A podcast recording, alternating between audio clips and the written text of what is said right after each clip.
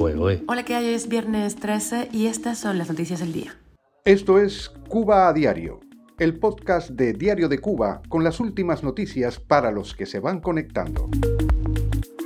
Medio salario mínimo por medio kilogramo de picadillo en la MIPYME de una hija de Mariela Castro. Llegan a 63 los feminicidios en Cuba en 2023. Un incendio de Centro Habana deja sin vivienda a otra familia cubana. Creadores cubanos invitan a Viena a imaginar el futuro de Cuba. Esto es Cuba a Diario, el podcast noticioso de Diario de Cuba. No hay excusa para quedarte sin tus alimentos favoritos. Es el anuncio de la MIPYME Gaya Mercado, de la hija de Mariela Castro, Lisa eh, Titolo Castro. Quienes no reciben remesa del exterior necesitan probablemente cinco salarios mínimos para comprar comida en ese negocio. Así que bueno, ahí iría una excusa.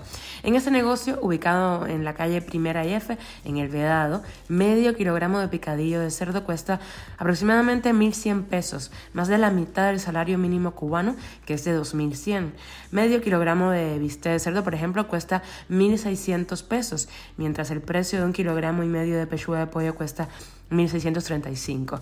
Esos son solo algunos de los cárnicos que se pueden adquirir en Gaia Mercado, cuya oferta incluye marisco, pescados, lácteos, panes, golosinas y artículos de aseo, también frutas.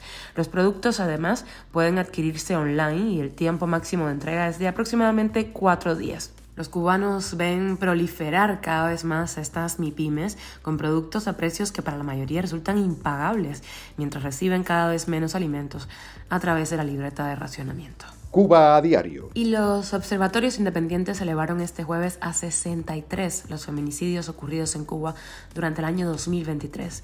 La nueva víctima de violencia machista en la isla se llamaba Damaris Quintana Fuentes, tenía 51 años, fue asesinada en su casa en Consolación del Sur, según comentaron en la antigua Twitter, en la plataforma feminista Yo sí te creo en Cuba. A Quintana Fuentes, quien trabajaba en la empresa integral y de tabaco de Consolación del Sur, según su perfil de Facebook, la sobreviven dos hijos mayores de edad.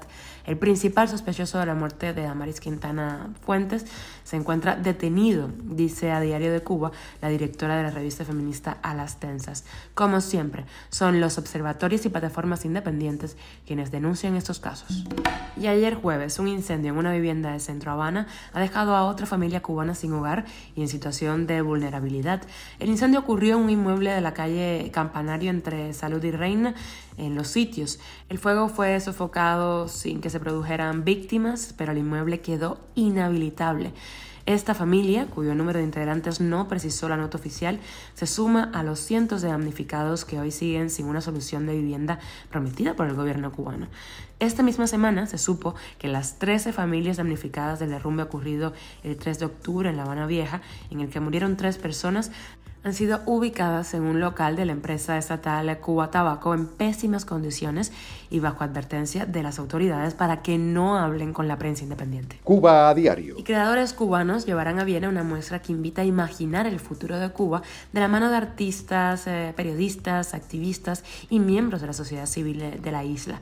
El colectivo, una nueva asociación de creadores, activistas y gestores culturales exiliados en España, se presentan con el nombre de eh, Forma Foco y tienen previsto la inauguración de la exposición colectiva Alibi para el próximo 25 de octubre. Alibi tendrá lugar en el Museo Austriaco Belvedere 21 en Viena y bueno, la iniciativa pretende mostrar lo más actual de la escena creativa vienesa, visto más allá de la propia convención de lo que se considera arte vienés. La muestra tiene entre sus invitados al artista cubano y preso político del 11J, Luis Manuel Otero Alcántara. Estaremos muy pendientes de lo que sucede allí. Esto es Cuba a Diario, el podcast noticioso de Diario de Cuba, dirigido por Wendy Lascano y producido por Raiza Fernández. Gracias por informarte con nosotros en Cuba a Diario. Yo soy Wendy Lascano, te mando un beso enorme y espero que pases un feliz fin de semana.